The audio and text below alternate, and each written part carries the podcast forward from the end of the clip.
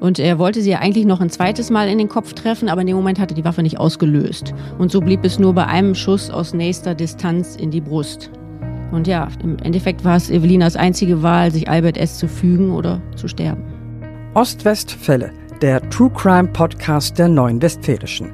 Wir sprechen mit Opfern, Zeugen, Richterinnen und Richtern und mit den Berichterstatterinnen und Berichterstattern der NW. Spannend, nah und made in OWL. Der 5. Januar 2020 ist ein Sonntag. Evelina S. kommt von der Arbeit in Nittelstedt und ist auf dem Weg nach Preußisch-Oldendorf, wo sie lebt. Doch da wird sie nicht ankommen. Auf offener Straße wird sie von ihrem Ehemann Albert S. erschossen weil sie sich von ihm getrennt hatte. Der Mann wird noch am Tatort von Passanten überwältigt, aber für die 54-Jährige kommt jede Hilfe zu spät. Herzlich willkommen zu einer weiteren Folge der Ostwestfälle. Mein Name ist Birgit Gottwald und zu Gast ist die NW-Redakteurin Sandra Spieker. Hallo Sandra. Hallo Birgit. Wir beide sprechen heute über einen Femizid, also die Tötung einer Frau durch eine Person, die ihr sehr nahe steht, so die Definition oder eine Definition. Doch bevor wir näher auf das Phänomen Femizid eingehen, wollen wir uns mit dem konkreten Fall beschäftigen. Ähm, Sandra, ein Mord an einem Sonntagnachmittag mitten in der Stadt in der unmittelbaren Nähe zum dortigen Busbahnhof, das ist schon erschreckend, ja. Es gab auch mehrere Zeugen, als Albert S. seine Ehefrau erschoss. Er wurde auch direkt nach der Tat überwältigt. Wer war so mutig? Das war ein äh, Vater mit seinem Sohn. Die sahen wohl die Frau fallen auf der Straße und drehten sofort mit dem Auto um, haben sofort reagiert, haben den Täter gestellt, ihn zu Boden gedrückt und ihm die Waffe abgenommen. Ganz mutig. Der Täter war wohl ruhig, wollte aber in dem Moment auch zur Frau. Mhm. Es war schon eine heftige, ja, heftige Situation. Mhm. Ein weiterer Zeuge war ein Imbissbudenbesitzer. Der hatte den Täter auch gleich erkannt und sogar auch angesprochen. Richtig, das war Chihan Batmas, dem gehört ein Imbiss in der Nähe des Busbahnhofs, wo die Frau erschossen wurde. Der rannte in dem Moment raus, weil er dachte, es sei irgendwie zu einem Unfall oder sowas auf der mhm. Kreuzung gekommen. Äh, das passiert ja schon mal. Und da sah er die Frau am Boden, umringt von Zeugen. Da äh, entfernte sich der Täter vom Tatort und neben dem Vater und dem Sohn rannte auch der Imbissbesitzer dann zu dem Täter und fragte ihn, warum er das jetzt getan hat. Seine einzige Reaktion war, frag meine Frau. Batmas hatte damals ähm, keine Angst vor dem Täter, sondern war einfach nur wütend. Denn Albert S. war ein Stammkunde bei ihm im Imbiss und war immer stets höflich gewesen zu ihm. Mhm. Ja, Sandra, und dann das Unfassbare, die Familie der Getöteten taucht am Tatort auf. Wie war das möglich? Ja, die Evelina S. kam wohl nicht zu der üblichen Zeit damals nach Hause. Und da haben die Familienangehörigen sich natürlich Sorgen gemacht und sie gesucht. Mhm. Dadurch waren sie halt schon am Tatort und sahen die tote Frau halt dort liegen. Aber auch Feuerwehrleute, die am Tatort eintrafen und als Helfer im Einsatz waren, waren nicht vorbereitet auf die Situation natürlich, äh, die sie dort vorfanden. Und auch sie bekamen dann äh, psychologische Unterstützung. Ja, es muss ja eine schreckliche Situation ja, gewesen sein. Ja. Ähm, es gab zu dieser Zeit schon seit längerem eine Debatte darüber, Sicherheitskameras am Busbahnhof in Preußisch-Oldendorf anzubringen. Warum wurde das nicht gemacht? Ja, die Sicherheit am Busbahnhof war schon seit Jahren ein Thema in der Stadt wegen des zunehmenden Vandalismus. Ähm, Gründe gegen so eine Kameraüberwachung, die oft auch im Rat diskutiert wurde, waren zum einen die hohen Kosten, aber auch vor allem der Datenschutz. Also das heißt, nicht alle Bereiche auf dem Platz dürfen auch überwacht werden. Ähm, vorgeschlagen war damals auch ein Sicherheitsdienst für nächtliche Streifengänge auf dem Marktplatz, äh, aber das wurde dann wieder verworfen. Mhm. Gut, also den Mord an Evelina S. hätten die Kameras auch nicht verhindern können und auch mhm. der Täter war ja bekannt. Ähm, Sandra, was kannst du uns über diesen Täter, also Albert S., erzählen?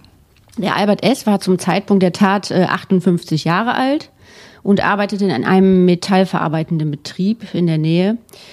Er äh, war seit den 1980er Jahren verheiratet mit Evelina und Anfang der 90er Jahre kam er als Aussiedler von Russland nach Deutschland.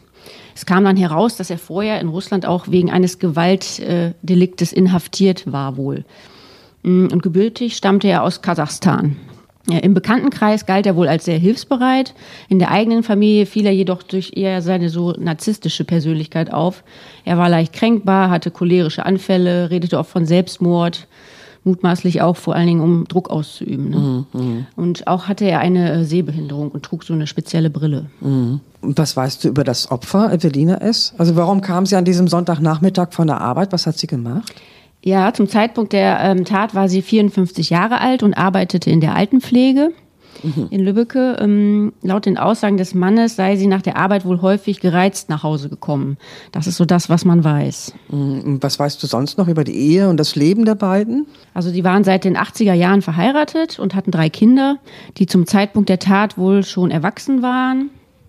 Ähm, sie lebten gemeinsam in einem Einfamilienhaus in Preußisch-Oldendorf. Das war in der Nähe der B65.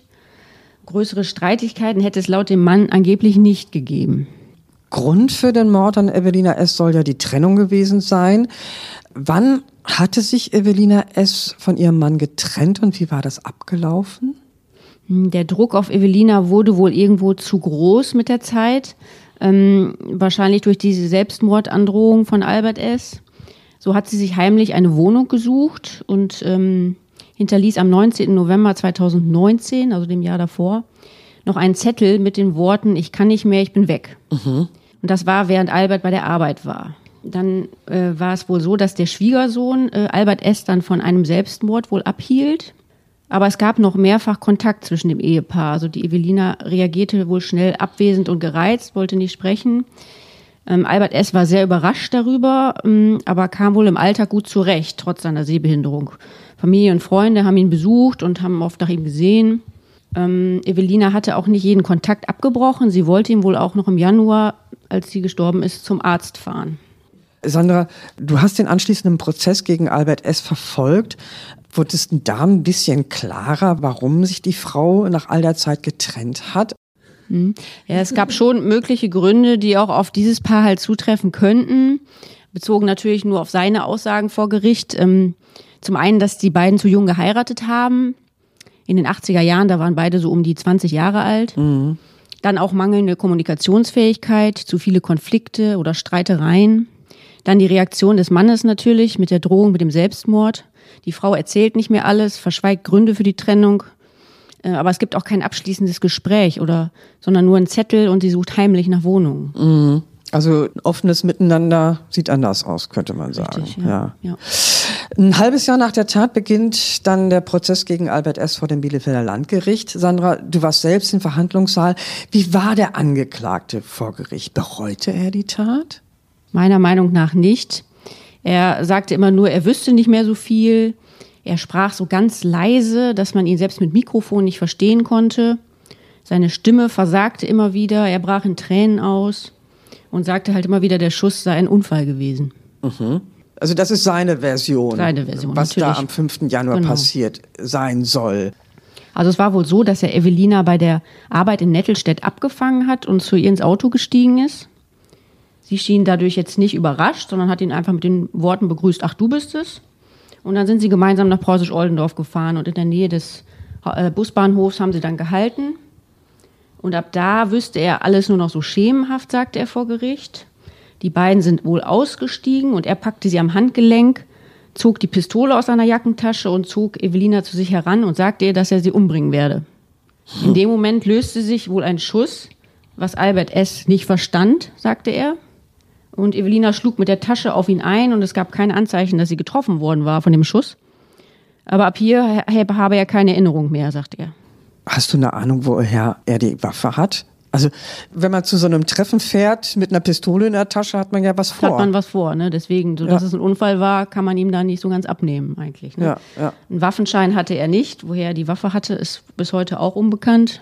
Ja. Also für dich war es kein Unfall? Nein. Mhm. Wie haben die Familienangehörigen reagiert? Die waren ja zum Teil auch im Sitzungssaal. Also der Sohn war wohl nicht anwesend. Und äh, was auch sehr auffällig war, dass Albert S. vor Gericht schlecht über ihn geredet hat.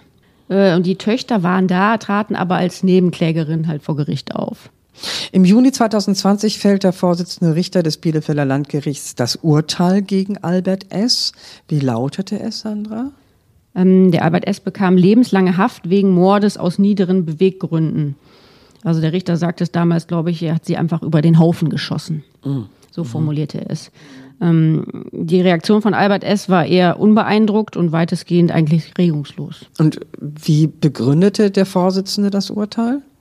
Bei Albert S. Äh, steht wohl das Selbstmitleid im Vordergrund und die Tatsache, anderen Vorwürfe zu machen. Das war so seine Masche, sag ich mal. Äh, er zeigte keine glaubhafte Reue und kein Mitgefühl gegenüber seinen Kindern, die wegen ihm seine Mutter ihre Mutter verloren haben. Und äh, auch bei seinen letzten Worten mh, hm, drohte er mit Selbstmord und versucht nochmal damit Druck auszuüben. Äh, erzählt seine, äh, vor Gericht seine Version der Geschichte, in der er der Hilflose verlassen ist, mhm. sozusagen. Ne? Also er hat sie dann einfach über den Haufen geschossen, wie der Richter dann so sagte. Sozusagen. Und er wollte sie ja eigentlich noch ein zweites Mal in den Kopf treffen, aber in dem Moment hatte sich ja die Waffe nicht, äh, hatte die Waffe nicht ausgelöst. Ach. Und so blieb es nur bei einem Schuss aus nächster Distanz in die Brust. Mhm. Und ja, im Endeffekt war es Evelinas einzige Wahl, sich Albert S. zu fügen oder zu sterben. Mhm. Ähm, solche Morde an Ehepartnern sind ja leider kein Einzelfall. Richtig. Kannst du da ein bisschen mehr zu erzählen? Hast du mhm. da Zahlen? Ja, in dem Jahr der Tat, das war ja 2020, lag die Zahl von Opfern in einer Partnerschaft, die von Mord oder Totschlag betroffen waren, bei 460. Davon waren 359 weiblich. Mhm. Also das sind etwa 78 Prozent aller Opfer von partnerschaftlicher Gewalt. Mhm. Und bei den Tätern, bei aufsteigender äh, Sortierung der Altersklassen nimmt die prozentuelle Anzahl männlicher Tatverdächtiger natürlich sukzessive zu. In der Altersklasse 50 bis 60 waren das 2020 sogar 82 Prozent mhm. männliche Täter. Es sind, es sind also weit mehr Frauenopfer. Ja. Weshalb oft ja auch von Femizid die Rede ist. Also das ist die Richtig. Tötung einer Frau durch eine Person, die ihr sehr nahe steht. Allgemein lässt sich erkennen, dass die Anzahl der männlichen Täter, egal in welcher Altersklasse und egal in welcher Straftatengruppe, immer die weibliche Anzahl deutlich übersteigt. Prozentual gesehen waren es 2020 79 Prozent männliche Täter. Die Anzahl der weiblichen Opfer übersteigt demnach egal in welcher Altersklasse und egal in welcher Straftatengruppe immer die Zahl der männlichen Opfer. Mhm. Prozentual gesehen sind das im Jahr 2020 80,5 Prozent von allen Opfern in einer Partnerschaft. Mhm. Äh, Sandra, es gibt noch im selben Jahr 2020 ähnliche Beispiele hier in der Gegend wie der Mord an Evelina S. Welche waren das und wie, wie ähnlich sind sich diese Taten? Ja, das war sogar in der Nähe hier. Also es gab mehrere Straftaten auch im Kreis Minden-Lübbecke von Männern, die ihre Partnerin oder Ex-Partnerin tödlich verletzten. Zum Beispiel im Mai 2020 hat ein 48-Jähriger aus Bad Oeynhausen eine alte Bekannte, äh, die war 36 Jahre alt, getötet mit einem Messer. Und im November 2020 gab es einen Fall in Hüde, das ist Landkreis Diepholz. Da wurde eine 33-Jährige getötet und äh, ja, ihr Ehemann hat sich danach selbst bei der Polizei gemeldet. Die Ermittler und Staatsanwaltschaft gehen davon aus, dass er die dreifache Mutter so schwer am Kopf verletzte, dass sie dann danach daran starb. Also der Mord an Evelina S. ist kein Einzelfall. Früher wurde gerne von, wie, wie, sagtest du das? Äh, Beziehungstat hieß es früher. Aber ja, von, von Beziehungstat mhm. die Rede. Das ist eine Verniedlichung im Grunde ja. genommen von dem, was da passiert. Das ist eine Verharmlosung. Das muss man schon ganz klar so benennen, wie es ist. Das ist ein Femizid. Am helllichten Tag wird Evelina S. von ihrem Ehemann erschossen. Vor vielen Zeugen, denn der Tatort liegt in der Nähe des ZOB in Preußisch-Oldendorf. Vor Gericht zeigt der Angeklagte keine glaubhafte Reue und kein Mitgefühl. Selbstmitleid und anderen Vorwürfe zu machen, stünden bei dem 58-jährigen Angeklagten im Vordergrund, heißt es in der Urteilsbegründung.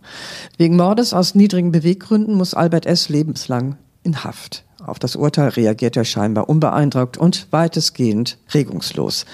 Das war's für heute mit dem True Crime Podcast der Neuen Westfälischen. Redaktion hatte Jennifer Retzlaff. Zu Gast war NW-Redakteurin Sandra Spieker. Danke, dass du dir die Zeit genommen hast. Vielen Dank. Weitere packende Kriminalfälle aus unserer Region auch jederzeit auf nw.de und in der NW Plus App in der Serie OWL Crime. Wir freuen uns über Fragen, Anregungen und Kritik zu diesem Podcast und natürlich über Wünsche, welche Ostwestfälle wir demnächst für euch besprechen sollen. Schreibt uns eine E-Mail an podcasts.nw.de. Mein Name ist Birgit Gottwald. Bis bald.